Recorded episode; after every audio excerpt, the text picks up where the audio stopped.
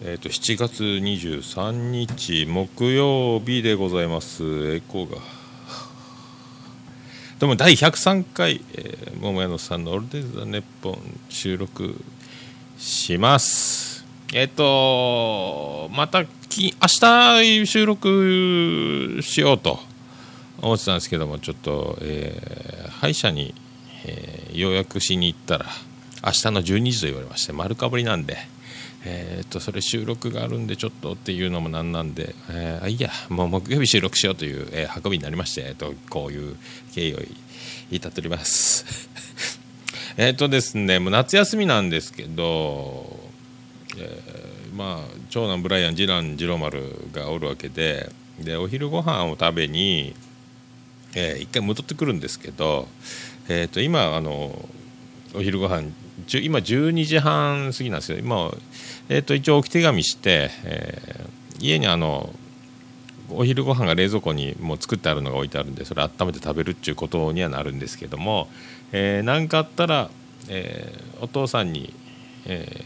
ー、電話しろっていう形にはなるんですよ。で、えー、一応桃屋におるから何、えー、かあったら桃屋に来いと。電話がつながらなくなるから桃屋に来いということで。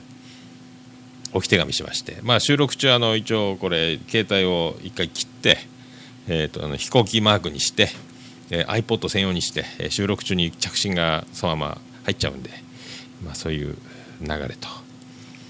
そしたらあの裏山に友達とカブトムシを取りに行っているという、えー、次男次郎丸から電話がありまして、えー、A 君と B 君はお腹が空いてないとこのまま引き続き山でカブトムシを取って遊ぶと。お父さんあのもうお昼ご飯食べんで一緒に遊んでいいかと。ふざけんなこの野郎と。一回家に食べに来い。今面白くてしょうがなくてお腹が空いていないという、えー、気持ちでいっぱいでしょうが、えー、実際はお腹が空いておりますと。だけど帰ってきて飯を食えと。絶対お腹空いてる。そんなんで夢中になって遊びよって体力が落ちて山で怪我して助けに来てくれって言っても助けを聞こえないと。遭難したらどうするんじゃと。まあちっちゃい山だけそんなことないでしょうけど。だからその体力が落ちて動けなくなったら大変なことになるぞと。友達にも言えと。一回家に帰れ心配する件がと言って。分かったと言って。で、えー、電話を切って。どけになったかと。友達は引き続き遊ぶと。いうこと聞かんちゃんやと。まあ言いたい。そしたらもう一応言うたねそういうことは。家に帰らぬ心配するよと。言うたねって言ったら言うたと。お前だけ帰ってこいとそしたら分かったと言って。で、えー、長男ブライアンは家に帰って、えー、今お昼ご飯食べてるんで、えー、今から次郎丸が山から戻ってくると、まあ、すぐなんですけどね。でよろしくと。で確認したら帰ってきて今ご飯食べよると。OK と。じゃあ電話切るぞと。何かあったら桃屋に、えー、飛んでこいよと。いうことで収録スタートと。ああ夏休み。ねえもう。まあね。でもあの大体子供のズボンっていうのは長ズボンなようで七分丈っていうかあの膝下ぐらいまでズボンね。で大体山に、えー、遊びに行くと蚊に、えー、死ぬほど刺されて帰ってくるんで今日はスキンガードを死ぬほど、えー、体中にぶっかけて送り出しやったんですけどね、えスキンガードが切れたんで後で買っとかないかんですね。まあそういう感じですよ。で帰り、え飯食ってまた飛び出したらスキンガード、えしてないんで、えやられるんじゃないかなと思うんですけどね。でまあでも梅雨が明けてないんですよ福岡、えー、南九州本州は梅雨明けたんですかね。で、えっと、昨日も今日も高校野球福岡大会は中止と。まあねそういう感じなんですよ。で僕もあのまあ後で野球行った話ライブハウス CB に行きましたとか。まあ、そういうイベントにさ行って打ち上げまで参加させてもらってですね、えっとまあ、夜中3時ぐらいまで飲んでたんですよね。だからまあ朝一から野球見に行って帰りは3時までほぼだからもうほぼ起きていたっていう感じなんですけども。でそのまあカプセルホテルにえーと、親不孝で飲んだんですけど博多駅のカプセルホテルまで歩いて泊まった方がなんか早朝割で2000ちょっとだっちゅうんですよ。タクシー代よりはるかに安いんですよ。タクシー代タクシーで帰ると3000ちょっとこれは風呂も入れるしいいなと。まあ思ってですね。まあそんな感じで。朝今からだとチェックアウト11時ですけどいいですか？とフロント言われましたけどもういいですよいいですよって言って、えカプセル止まってとりあえず風呂入ろうと、まあ、湯船使うと危ないでしょうからシャワーだけ浴びてでカプセルで寝たっていうことなんですけどもどうもですねなんすかねあのーまあ某某親不孝の、えーライブハウスミュージシャン御用達の満面屋っていうラーメン屋さんがあってそこにあのまああの俺とあいつらのラでおなじみのベーシスト、えー N 口君っていうのがいるんですけども坊主頭のね。その N 口君の、えー感じ似た顔で色白で、えー華奢で、えーちょっと、えー青ひげ風の坊主のひょろっとした、まあ、N 口がちょっとがっちり系ですけども、えーその似た感じのフォルムで、えーもう坊主頭で青いひげですらっとした若い子がおったんですよ。えー、と風呂入りに行ったねあの大浴場に入ってったらなんか、えー男性ぽいホルモンは出してますけども男性的じゃない空気を、えー出していると。怪しいなと。朝4時過ぎですよ、えーなんか怪しい空気やなと。なんかなんかチラチラチラチラ視線を感じるなと思いつつも、えー向こうの、えー大浴場の方湯船の方に行ったんで僕はシャシャッとシャワー浴びて出てああんな空気感のあるこう、え新宿2丁目的な空気のある男の人なかなかおらんなと、まあ、思いつつ、まあ、まあ関係ないですからね、まあ、あこれが夜のサウナか久しぶりやなと思いつつ、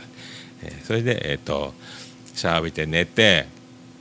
で9時半過ぎ10時前10時頃ですかね起きてでチェックアウト11時なんで1回もう1回風呂入って湯船に使ってせっかくなんで、えー、ともう博多の街が一望できる最上階に大浴場があってなかなかいいんですよね眺望がね、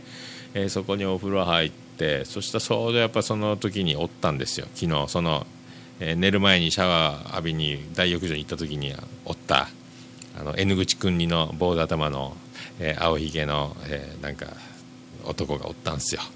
またおったなと。なんかこっち見ようなと思って。まあいいやと。まあ早々に湯船から上がって、えーもう一回仕上げにもう一回体を洗ってから、えー出ようと。でいっぱいあの洗い場があるんですよ、えー、とパーテーションで仕切ってある石で作ってある感じのねあのカランとシャワーがついてシャンプーやらこう全部セットが置いてあってずらっと、えー3040ぐらい、えーずらっとその洗い場が並んでるところがあっていっぱい空いてるんですよもう。あの平日やし、えーチェックアウト前のもう昼前ですよ。11時前なんで。えー、と浴室はガラガラなのにで僕一番端っこに座ったんですよ。入り口から一番近い。で端っこに座っていっぱい空いてるのにその男が僕の隣に座ったんですよ。うわうわうわうわうわうわうわうわうわマジかとまだそのえっ、と島はですねその洗い場の島は2列に分かれてて奥の列もいっぱい空いてるんですよで僕のおる島もいっぱい空いてるんですよわざわざ僕の隣に来たんですよ。うわうわうわうわうわうわうわうわうわうわうわうわうわうわうわわわわいやーもう怖い怖い怖い怖い怖いと思ってですねねもうねその女風呂に男が一人で入ると、まあ、恥ずかしい思いをするしテンションも上がることもあるでしょうけども、えーその逆的な感じいやいやいやこれはちょっときついなと。でも早々に、え体を洗い終わりましてまあすぐ出たんですよ。ね。まあその慌てて逃げる空気は出さずにねもう終わったから出るという感じでさっと立ってさっと出て向こうは隣の洗い場で洗ってる洗い中なんで。で、えーすぐ。であの一応ヘアトニックを、えー育毛のためにですねあの備え付けの、えー、と脱衣所のところの洗面台にずらっと置いてあるんで、えーそこで、えーヘアトニックをぶっかけて頭をぶったたいて、えーそれから綿棒で耳の穴を、えーえジュルジュルっとやってでドライヤーで頭乾かして。えー来てエレベーター乗って出ようと思ったらもうそのさっき隣で洗っていたあの男がエレベーターの前に立ってるんですよ、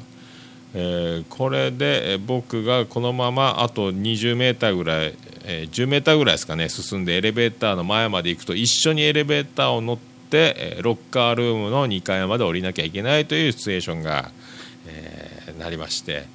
あ忘れ物したみたいな空気を一瞬にしだして僕はすぐ振り返ってですねもう一回洗面台に戻って、えー、もうついてもない鼻くそをずっとあの鏡の前で、えー、3分か4分か5分ほど鼻くそを、えー、ちり紙で取るという作業を急遽追加しましてですね であのずっと洗面台で鼻くそを取って。鼻の穴を鏡に近づけて鼻の穴は鼻くそがいっぱい入ってないかというのを確認を何回も繰り返してですねそれから、え、無事に1人でエレベーターを降りて、え、ロッカールームに行って、え、着替えて出ようと着替えて出ようと思ってロッカールームに降りていったら、えその男がさっきのその坊主の青ひげの男が服を着て、え出ていくとこにまた鉢合わせすると。いやいやいやいやいやいやもうホラーですねこれはねもう本当なんかあのまあ男にとってサウナは天国ですか？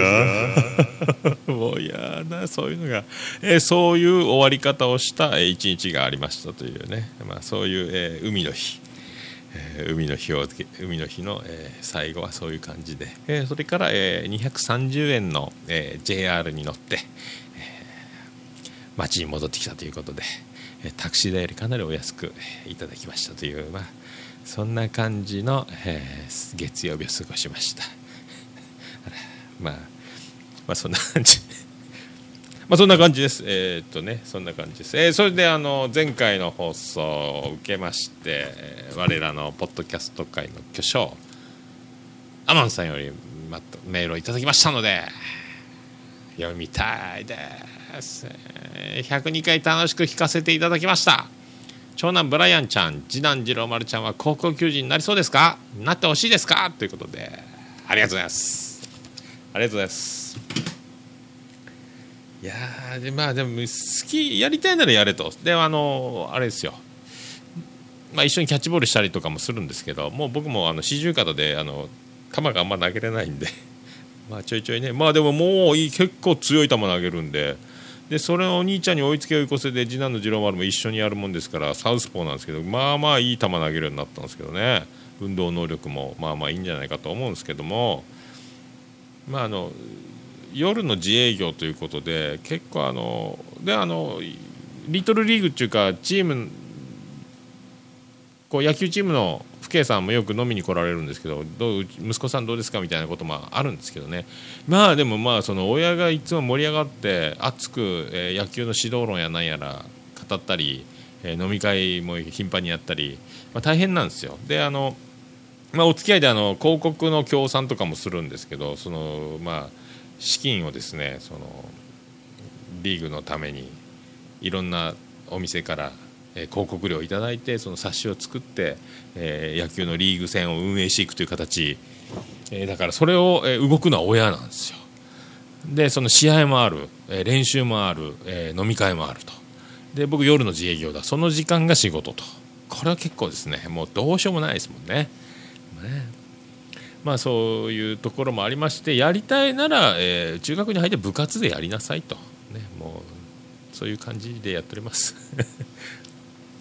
まあねそうね。もう本当にあの本当にまあねもう子供の頃からガンガンやってですね。その中で抜きに出た、えー、その中でもさらに才能を持って抜きに出た力を持った人たちがプロで活躍するんですけどね。プロで、えー、高校で中学高校でこう日の目を見なくても社会人大学からプロでギリギリプロのドラフトにかかって育成もありますからそこから何年もかけて花開くというパターンもありますけど、まあ、あとはねあの BC リーグやらそういうところでとかいろいろまあ道はありますけど本当に野球が好きならねと思っております。まあ、とりあえずもうあのやりたいならやれと部活部活でやれという感じですよね、まあ、僕は見るのが好きなんでもうそのプレーに関してはですね練習や取り組みはそのそっちの、えーとね、実動部隊の経験がないもんですからね。まあでも野球は楽しいですよ、もう高校野球もね、ちょっともう今日もあの、えー、とネット甲子園の地方版、甲子園の道っていう予選の段階で始まっ番組があって、えー、とあれラストミーティングってあの負けたチームが最後下級生上級生のお別れのシーンをちょっとねもうあれも泣いてしまうね。あの演出。まあそういうのもありますんで本当ねもう野球はいいっすよ。まあでもね野球わかんない人多いですからね。あの好きな人だけが熱く語ってる感じになりそうですけどね。はい。アマンさんありがとうございます。プロ野球ももうホークスがちょっと独壇場になってきたんでパ・リーグはなんかもうねちょっとあれですけどセ・リーグは全員借金チームが出たりとかいまだに面白いんでねセ・リーグがこれからもっと面白くなってくるんじゃないかなと思っております。15分経ちました。言いましょうか。言いましょうか。第103回。桃焼きの豆プレゼンツ。桃屋のさんのオールデンザネポー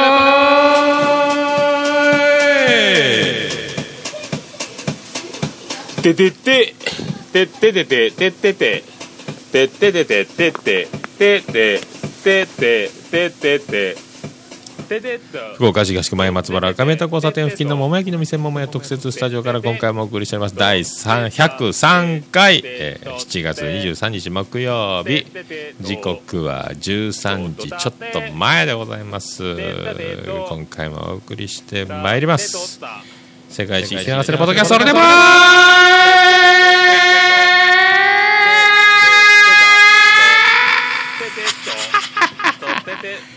あねなんかでもまあ先週木曜日なんで体内時計的には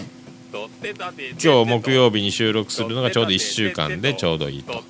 まあいう感じやけど、まあ、来週の木曜日はえー、っとやらずに多分金曜日収録しようかなになるんでこれ中8日と。中7日か。この時差を調整するのがどげんやろうかと思っておりますけどね。まあでも本当朝月曜日そんな盛りだくさんだったんでね。まあ朝も早起きて大郡まで行ってという感じだったんで、ま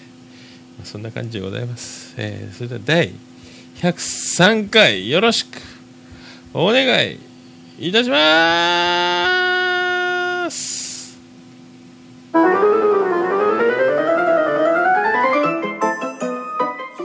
ポは皆様からのメールを心よりお待ちしております。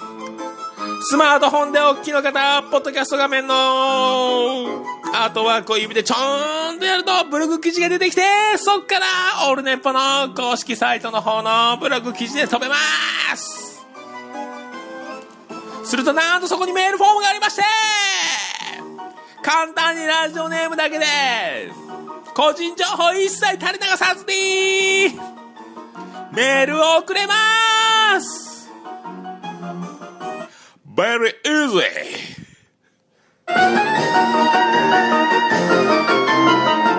そんなおメール心よりお待ちしておりますなお、金利手数料送料一切かかりませんオルネポが負担します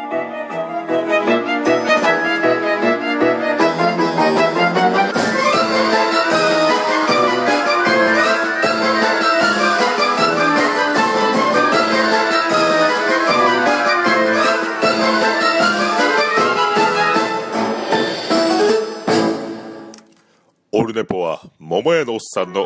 ールデイズ・ザ・ネッポンの略です。ということでお送りしております桃屋のおっさんのオールデイズ・ザ・ネッポンでございます。福岡市東区前松原赤宮田交差点付近の桃焼きの店桃屋特設スタジオから今回も張り切って張り切って。ただもうちょっと蒸し暑いし雨のねこのねもうね本当もうどげんかならんすか。梅雨明けた方がいいっすかもう。ね。開けた方がいいような気がしてるんですけどね。いやマジで。でまあそんなこんなですよ。前回も言いましたけどもあの私もアロマテラピー男子アロマ男子ということですね。あのもう愛しのマーヤ大先生のところでえっ、と、え肩こり改善プログラムそしてあの僕のお悩み相談をですね、えーやりつつ、えー僕の、ーこの体臭の臭さ汗をかいた時におしっこまみれのような匂いになるこの臭さを、えーなんとかしてくれと。そしてあの今体重減らし大作戦もやってるんだというところも含めてですね、まあ、アドバイスを受けましてまずは腸内環境、えー繊維質、えーそういうところから整えていくんじゃないかと。それで、まあ、ご飯を白米から、えー雑穀米などを食べた方が繊維質が取れていいと。あそうですかと。めんどくさいよと。めんどくさいよと言ったらそれは1回炊いて冷凍すればいいじゃないかという。なるほどと。そっかと。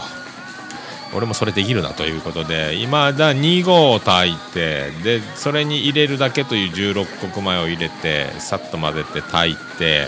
で2合炊けたらそれを、えービニール袋に6袋ぐらい6か7ぐらいに分けてご飯を入れてで平べったくして凍らせるんですよ。平べったくするとすぐあの戻せますからね。で平べったくして、えーそれを、えー粗熱を取って冷凍かけたのを、えー毎度毎度、えー取って1つ袋ずつ取ってお水に入れてグツグツやってふやかしてかさ増しになるよと。さすが毎朝でございますね。本当にお腹いっぱいになりますね。あの2合が7分割するようなご飯なんかもう仏さんに備えるぐらいの量ですよ。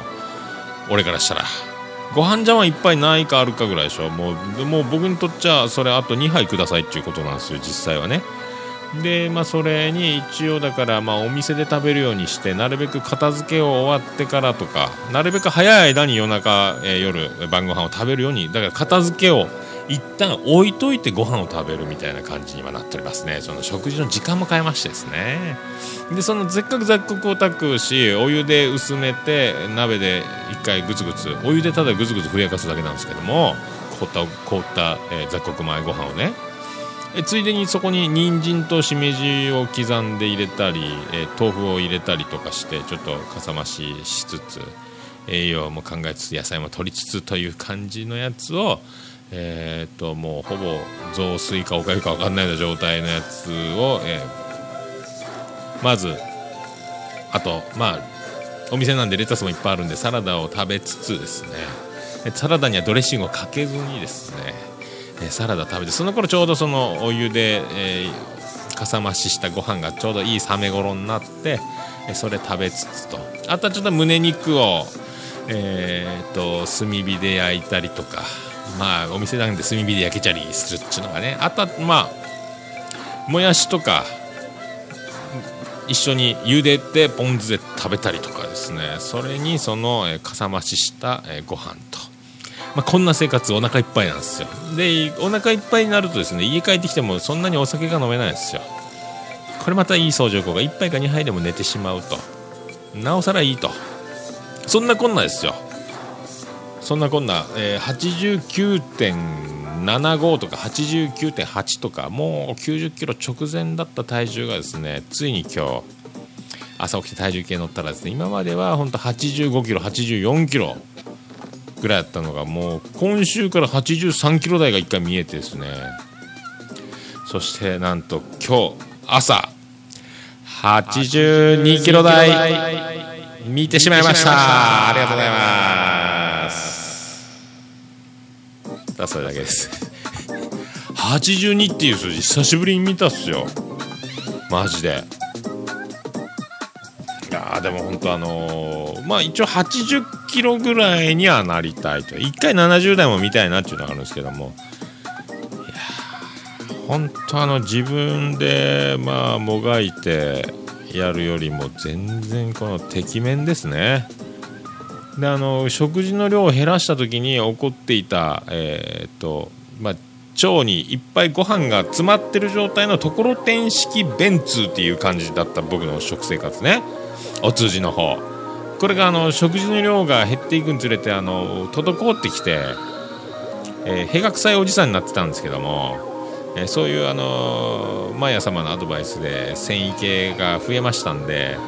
これもあのもう本当開通に開通を重ねですね。これも超これうまいことできとりますよ本当。いや本当ね本当もう皆さんねああいう、えー、アロマテラピー的なところ、えー、そしてもうね、まあ、皆さん美人の言うことは聞いた方がいいということを、えー、昔の先人からの言い伝えがありますけども。いいことありますね。人の言うこと僕あんま聞かないですけどね。大体人の言うこと聞かないんですよ、まあ、自分の考えと、えー、自分の行動した結果のみを信じる、まあ、タイプなんですけども、まあ、これ。はいマーヤ様と。分かりましたマーヤ様と。何でもいいこと聞いてしまいますねこれね。いや本当もうよろしくお願いします本当。あなた好みに。いや本当よかったですよね本当。82キロ台久々だね。これ何年ぶり見たんやろうかっていう感じですよでも本当だから今まではまあ我慢と我慢の狭間に空腹になれるみたいな世界だったんですけども、まあ、かさ増しを食べるということでその辺もまあごまかされましてね。そんなに苦しくないのに体重が減っていくとまあ本当腹がきつかったんですよね。89もう本当いや安心してください。履いてますよっていうまあとにかく明るい、え、桃屋のおっさんみたいな感じだったんですけども。本当そういうフォルムではなくなりつつあります。まあお腹の肉はお腹の肉としてありますけども、これまあどこから痩せてるんでしょうか？内臓脂肪なんでしょうか？いや本当でも腹がパンパンに張ってたという生活がね、嘘みたいですよ。だから89やったのがでしょ ?8、7、6、5、4、3、2で7キロ落ちましたね、これ。えー、もうこれ夏は。ねえ俺も一回あの、ターンテーブル乗りますか？乗った方がいいですかね？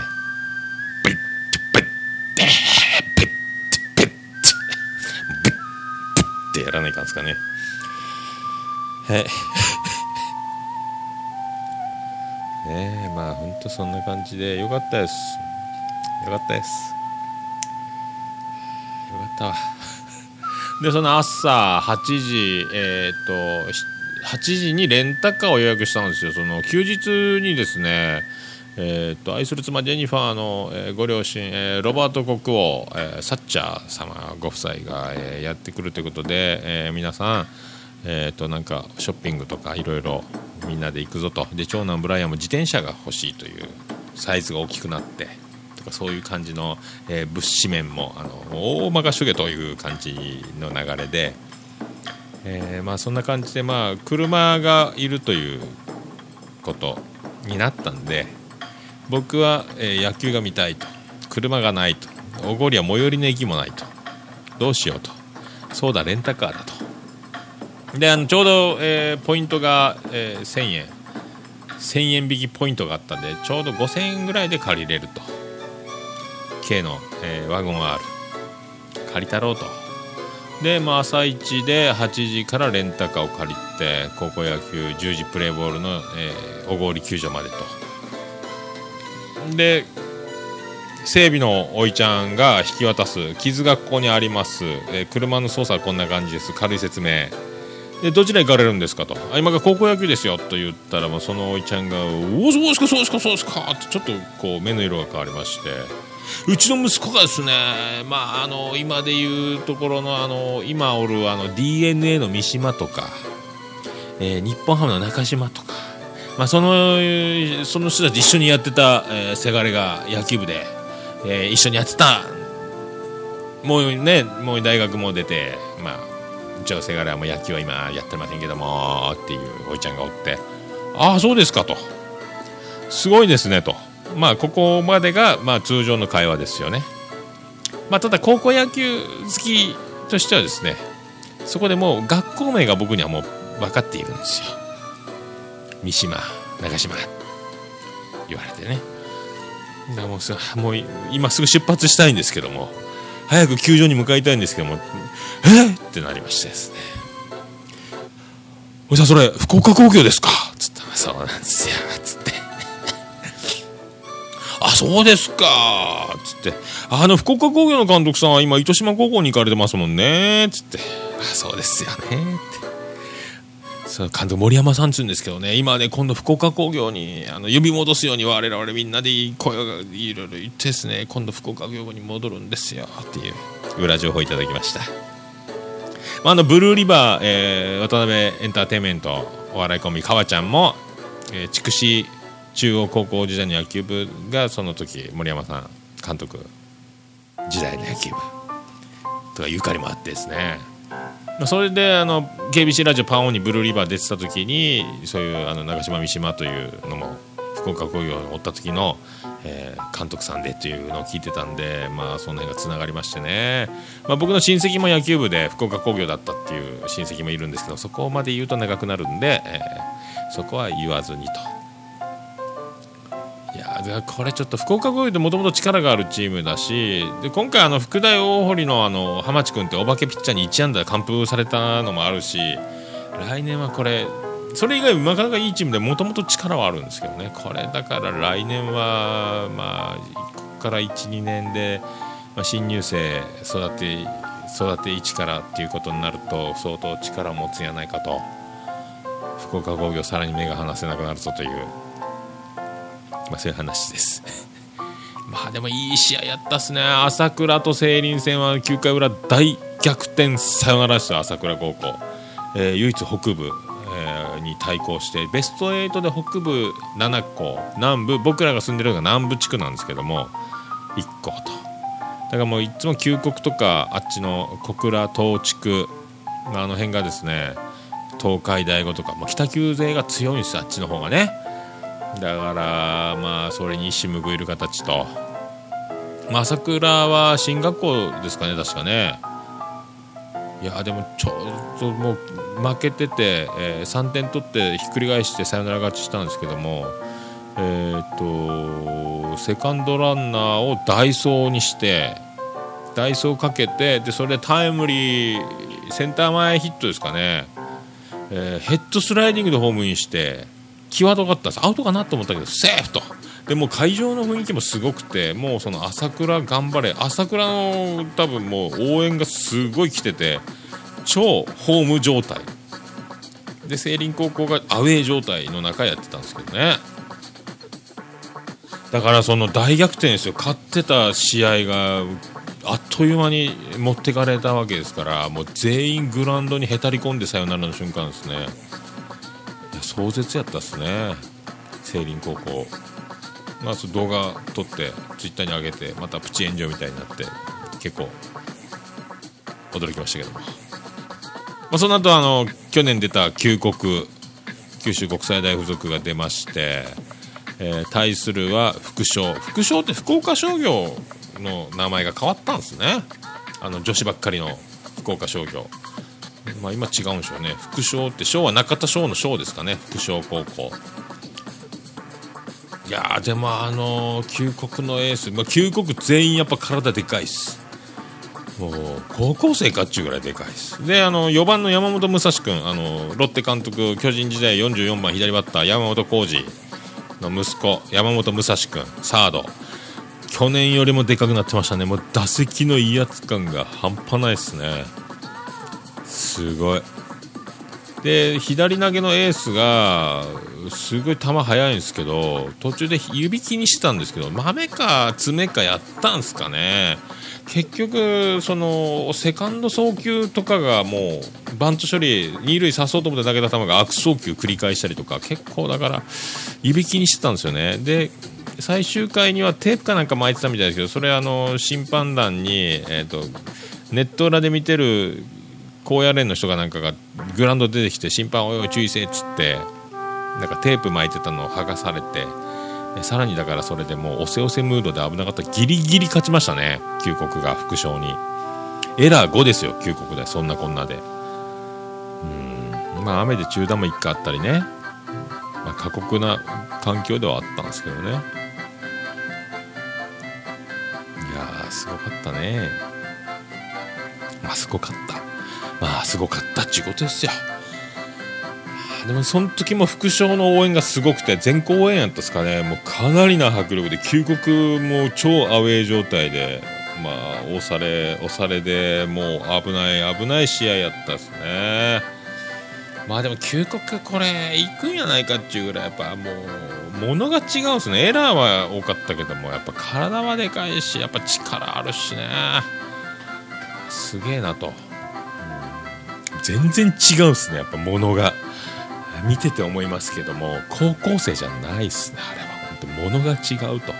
まあ、ワーコー監督いなくなりましたけどもまだ物が違う連中がまだそのままやってるという。あとどこの高校やったんですかねシートノックで。朝倉の監督やったかな。朝倉か聖林かの監督。シートノックで外野フェンス直撃のクッションボール処理的なやつのシートノック打とうと思って、えー、スタンドインしてました。ホームラン打ってましたね。もうこれで会場沸きましたけどね。あとキャッチャーフライを打つ最後の締めで。キャッチャーフライをパーンと打つ時に1回空振りして、えー、笑いを取ったり言うっていう、ね、あの監督持ったり。やもう試合も面白いけどシートノックも面白いんですよね。まあまあまあいいっすよそんな野球のね。野球ばっかり言うなっちゅうことですよね。はい、じゃあ気を取り直しまして、まあ、そんな曲お送りしましょう。ビアンコネロで「その」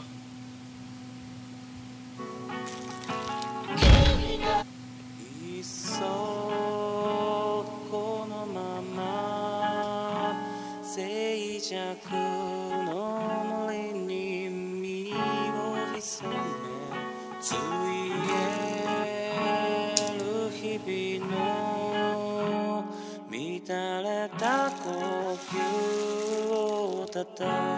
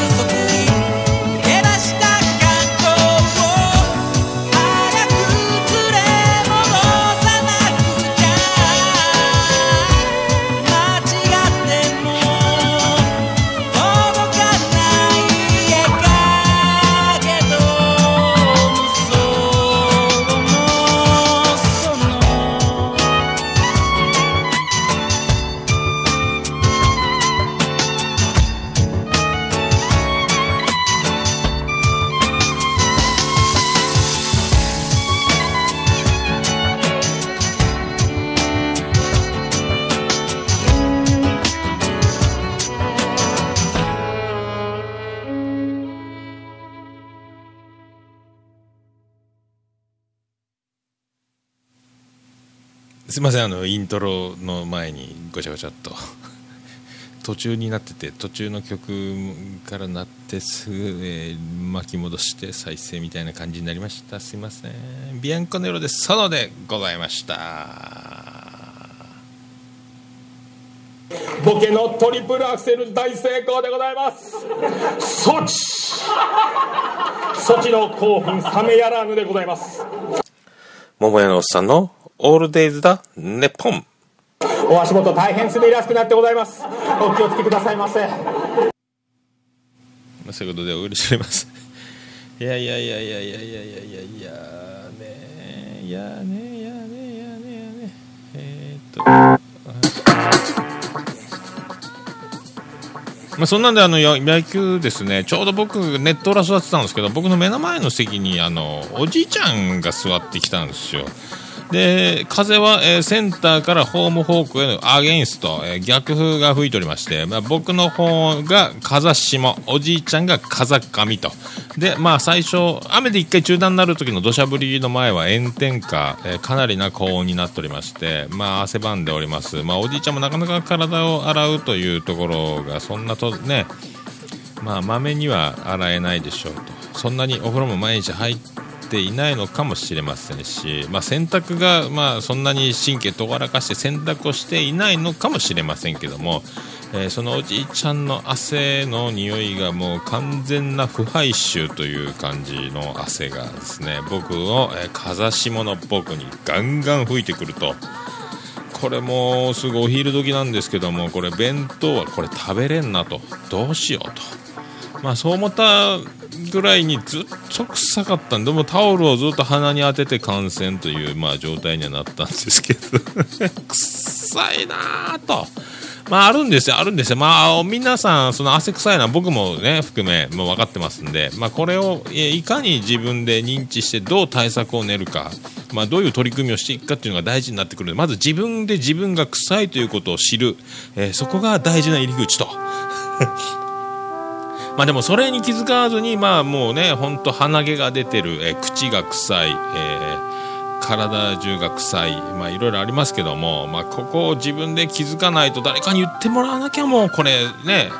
えー困るんですけども、大体の人はみんなあの黙認するというか、もう見て見ぬふりをするというか、まあ臭いものには蓋をするというか、まあ鼻を塞ぐというかですね、だからもう僕も、おい、じいちゃん臭いよと、向こう行ってとは言えないんですよ。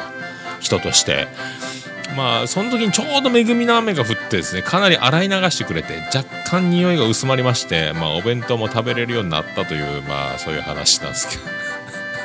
まあ必ずだから高校野球にはおじいちゃんありですよ。前の前はねえー、と実況するじいちゃんが、えーベンチの僕の真横のに生足を置いてですねじいちゃんの生足が目の前にある状態で僕は座って観戦しなきゃいけなかったりとか。電話の実況で後ろでわわわわ試合を見ながらずっと電話してるとか、えー今回は目の前に、えーなかなかの匂いがするじいちゃんがあるとかサウナに行けば結構な、えー、猛法な感じのお兄ちゃんに、えーちょっと近くをうろうろされるとかですね。まあいろいろあるんですよ。まあでもいい試合だったということでまた高速乗って戻って今度ライブハウス CB に行かなきゃいけないということでレンタカー屋に行くとですね車出て車返しにレンタカーに戻って降りてる「おおこの何してるんですかおっさん」みたいな「まあどうしたんですか?」っていう「うん?」って見たら「おお!」ってなりましたそのレンタカー屋の従業員がのパーシーズのあのラッパ部隊の男の子やったんですよ「おおこんなとこで何してるんですか?」って言われて「えそちらこそ」ってなりましてですねいやちょうどここの部署営業所じゃないんですけど車の移動で持ってきたところにずーっと突然やってきたとあマジで？と。一瞬でもやっぱあのいつもパーシーズの格好はスーツなんで、えー、とレンタカー屋のポロシャツ姿じゃわからない。一瞬誰？誰？誰？見たこと？あー！ってなりました。解析に3秒4秒かかりましたね。あー！って言いながらおー！とは言ったんですけどね。おー！って言いながら、えー解析しましたと、まあ、そういう話。今から俺 CB 行ってくるよと。夏フェスっぽいのがあるから行ってくるよということで。そうですか？ということで。で僕一回その荷物やらクーラーボックスやらを家に置いてで自転車乗って千早駅行ってと。まあ、そんな感じだったんですよね。まあでも良かったですよ。その夏フェス。まあお堤さんが包みたいということであの、え、羅生門君とスピーキジの羅生門君と、え、ギターと、えー、ドラムで2人、えー、ベースですすいませんベースが決まらんやったもんでっつって。でもうなんかステージでやるのは、えー、まあメンツ的にも恥ずかしい。ちょっとビビったということで急遽あのステージから大道芸みたいに客席にドラムセットとギターアンプを置いてドラムは生音。ギターセットと。ギターアンプとマイク。だけで2人でドラムとギターだけでやりきりましたね。まあおもろい歌をいろいろこしらえて、えー、爆笑に次ぐ爆笑という。えー、観客が大笑いしておりましたけどね。お包みたい。というユニット名包みたいですかね。ただあのやっぱあのお客さんが待ってて、えー、そこに切り込んでまず第一声でまあおつみさんがステージの方から飛び降りてドラムねその会場に置いてあるドラムセットまで行くんですけどそこですいませんってベースが決まりませんでした。2人でやらせてもらいます。とかいう感じで入ってくる。そういうところのつかみで笑いを取っていくんですけどもやっぱあの、えー、今から始まるという人が待ってるとお金を払ってそこで待ってる人がいるというところに、えー、切り込んでいって笑いを取るというこのこれね思い出しますね。怖いんですよ。やっぱりお客さんの前で笑いを取るという取りに行く狙いに行って笑いを取りに行くというこのこれが一番笑われる分にはまあね笑われる。取りに行って笑いを取りに行かなきゃいけない時っていうのが怖いです。もうビアンコネロ埋設惨敗男としてはですねこれ思い出しますトラウマ。同じ CB ですよ。まあねそういう感じがありますよ本当ね。いやでもみんな笑いを取ってガンガンやってましたね。いろんなバンド出てましたけども面白かったですね。あのなんかカバーバンドで、えー、みんなで結構女子率が高いバンド編成が多かったんですけどもその、えーと、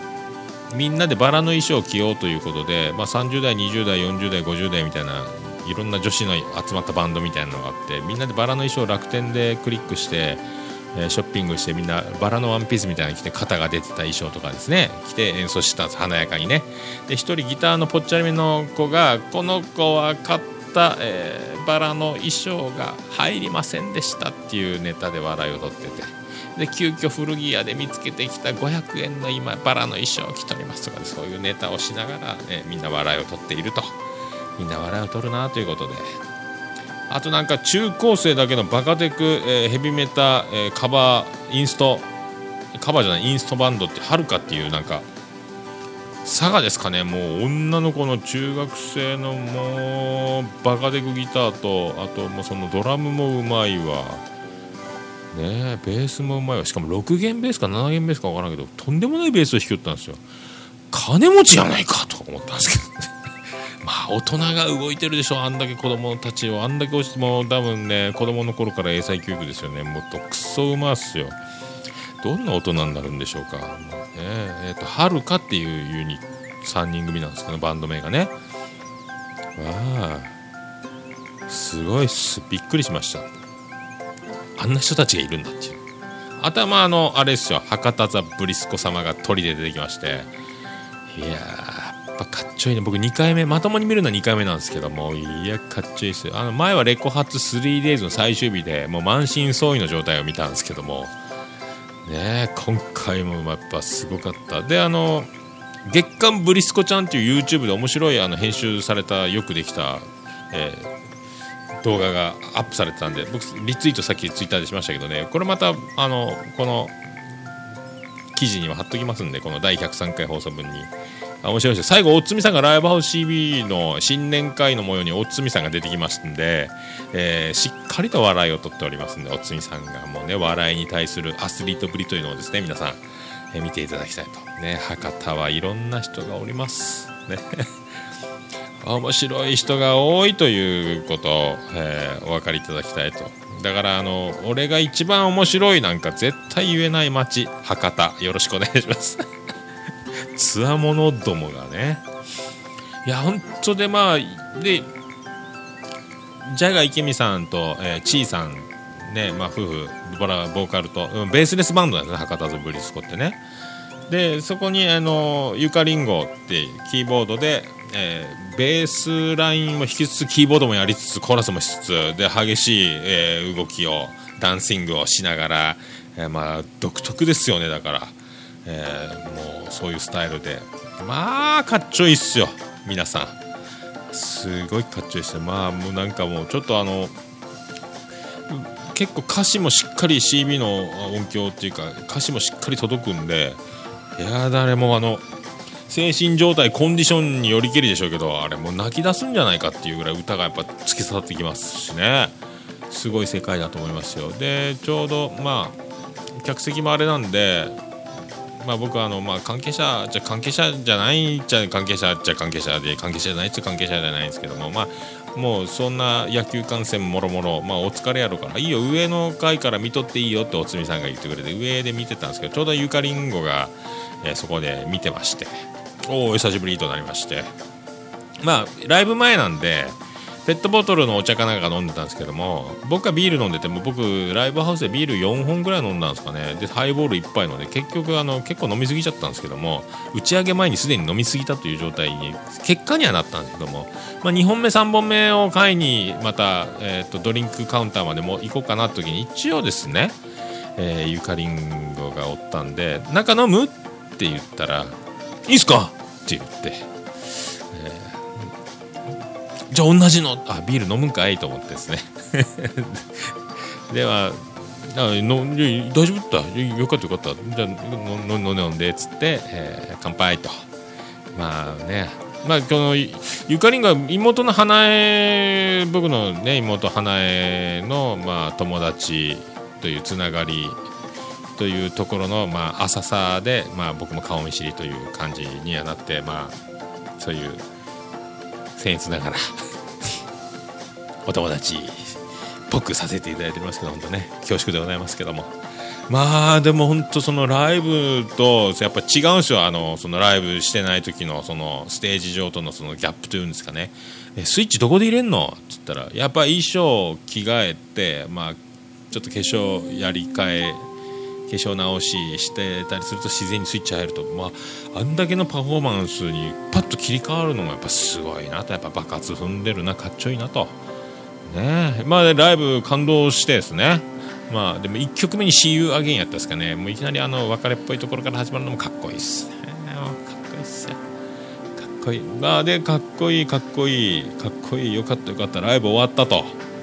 でまあゆかりんがまた着替えて戻ってきてドリンクバーでなんか「ハイボールください」とか言ってたんで僕ちょうどドリンク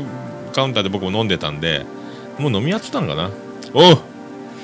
俺が払うってまた言っちゃいました。僕も本当払い屋キャリーみたいになりましたね。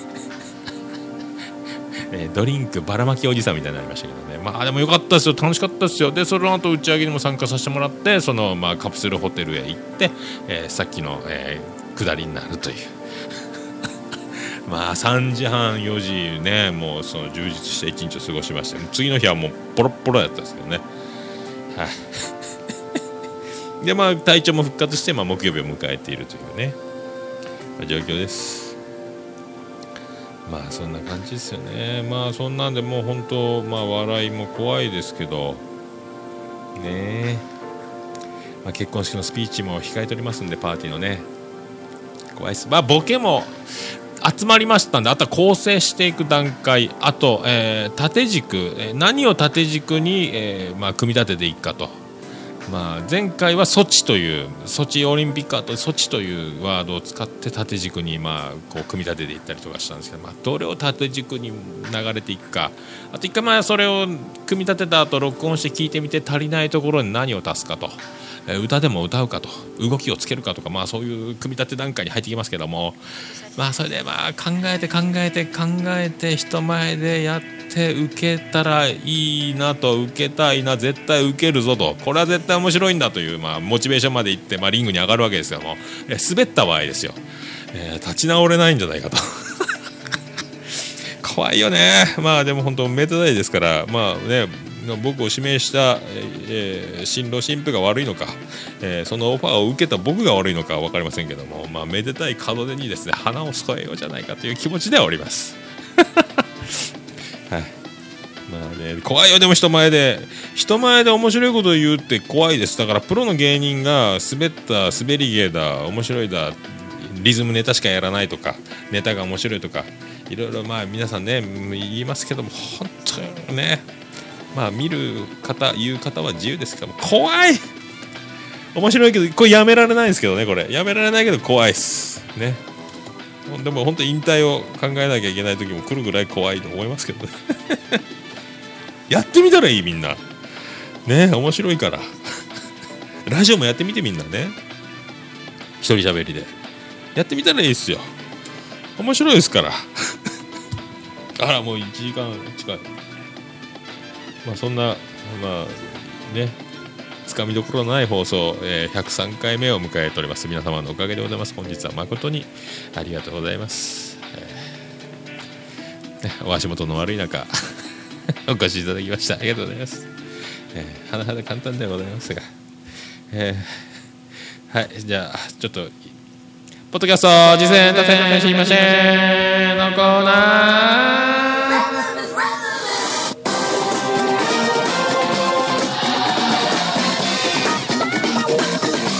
そういうことでそのコーナーでございます。まあ、ポッドキャスト実践多戦知りませんのコーナー、その名の通り、皆さん何かあったらメールください紹介し合って出会いの広場ということで、えー、ご利用いただきたいということで、まあ、このコーナーもこんなもう夜も更けた、夜も更けたというか、1時間ぐらい近くなって、このね、おっぱ始まっても、もう誰が聞いているのかわからないぐらいに、もうだいぶ再生されてないところで言ってると思いますけども。ありがとうございます。はい、あのーえであのアレラジがリターンズで、えー、帰ってきて、えー、2話パンパーンとペガさんとのトークが入ってましたけどもランキングが前確かコメディやったと思うんですけどね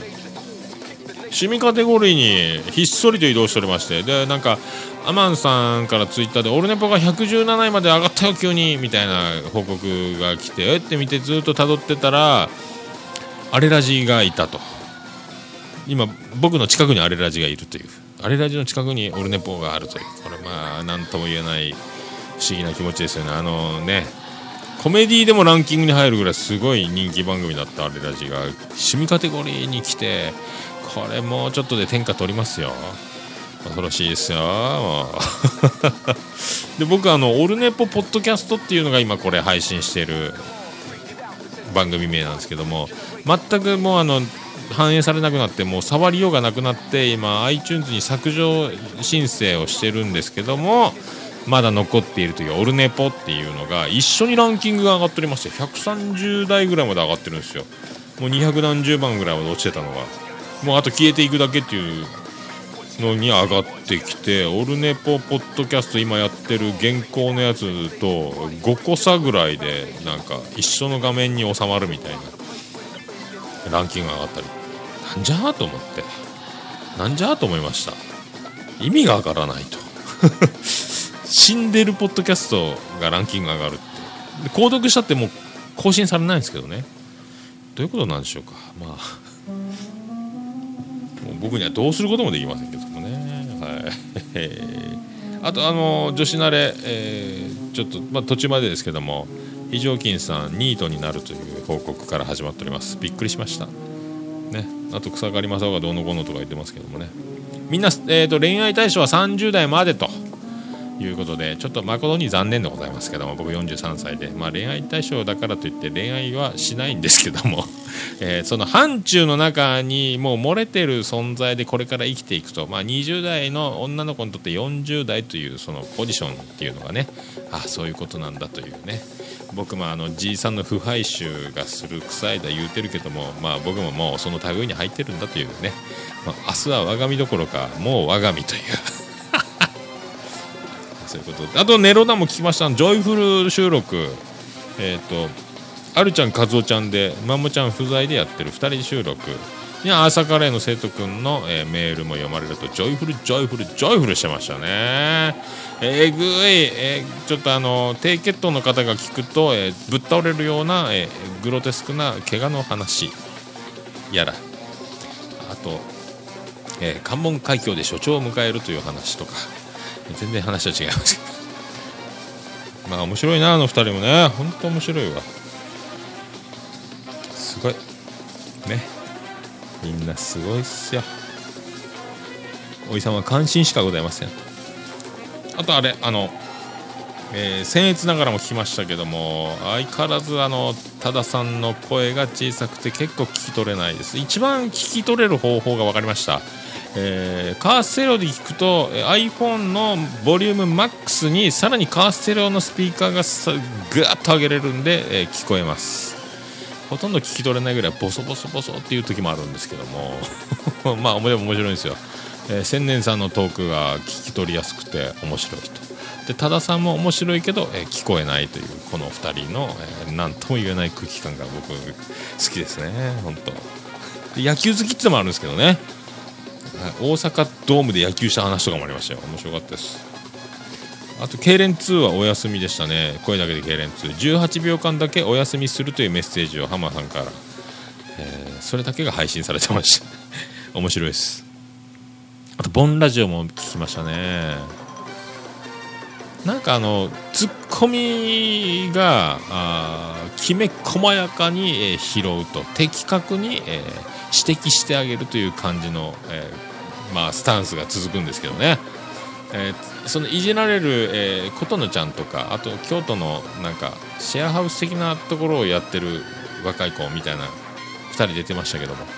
まあその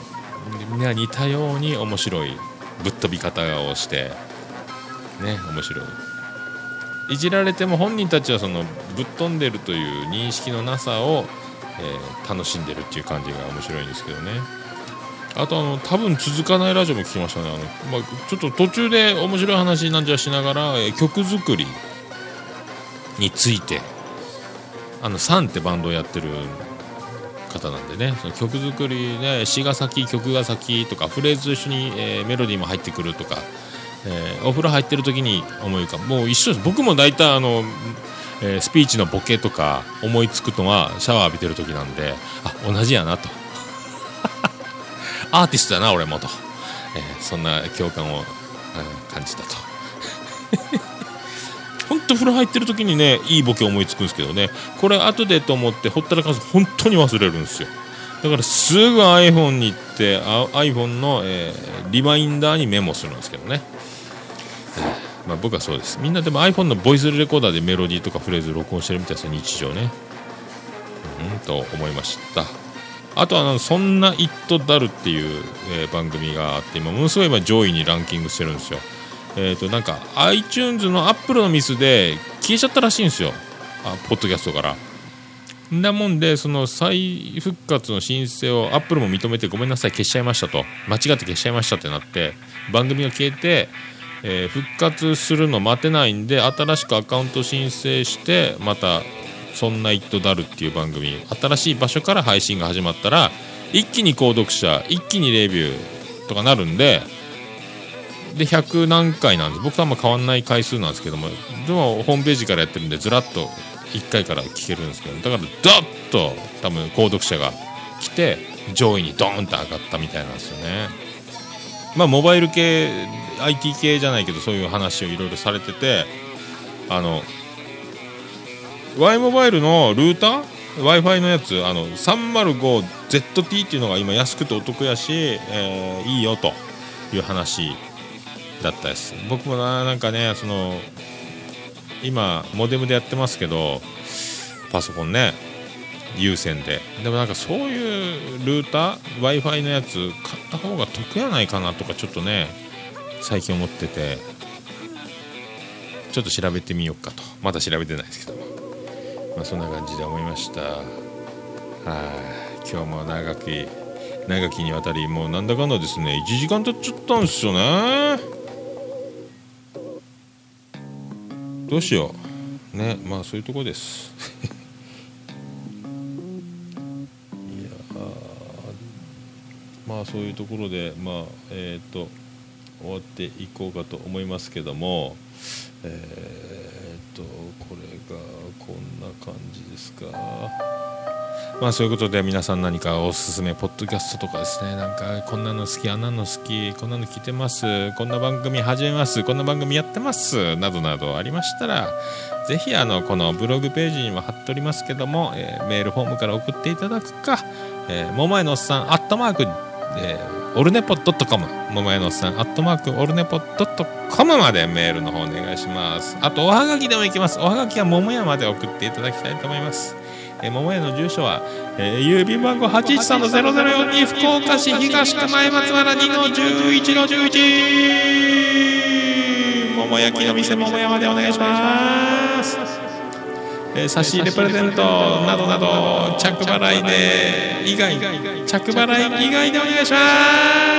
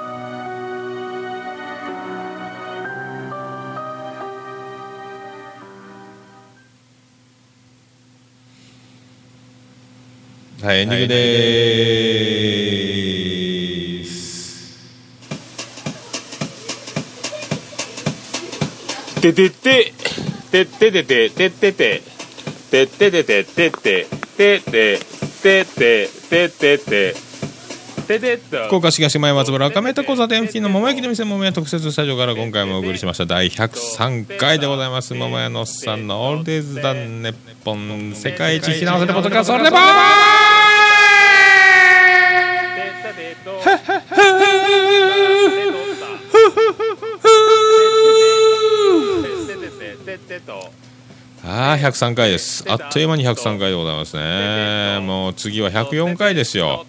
どうですか？もう110回来ますよすぐ。ねえ。まあ高校野球も佳境です、え2日連続順延ということで火曜日が多分決勝になるということは火曜日僕行きますか？早起きしていきますか？見ちゃいますか決勝戦。また今年は2回しか見てませんからね。えー、見たいな、たいなと思います。まあでもそこはまあ要相談ですよね。まあ子供たちと一緒に高校野球の決勝を見に行くかというプレゼンをしてもいいですけどね。へえ。へえ。まあなんかね木曜日と金曜日まあねまあまあなんかテンション的になんかやっぱ不思議な何かなんか不思議な感じがありますけどね違いがね。まあちょっとすいません。長々1時間7分を超えておりますけども。うんと長々すいませんでした。長々すいませんでしたと言いながらも、えーね、やっぱりこの曲で締めたいなと。でレコ発バディのレコ発ライブ東京 2days 大成功だったみたいですね。そんなバディ福岡に帰ってきて次の活動は何でしょうか。何でしょうかという、えーそんなあの皆さんホームページチェックしていただきたいということで思いますけども。それではオルネポ。エンディングテーマでございます。バディのイメージ。 스트라. 노조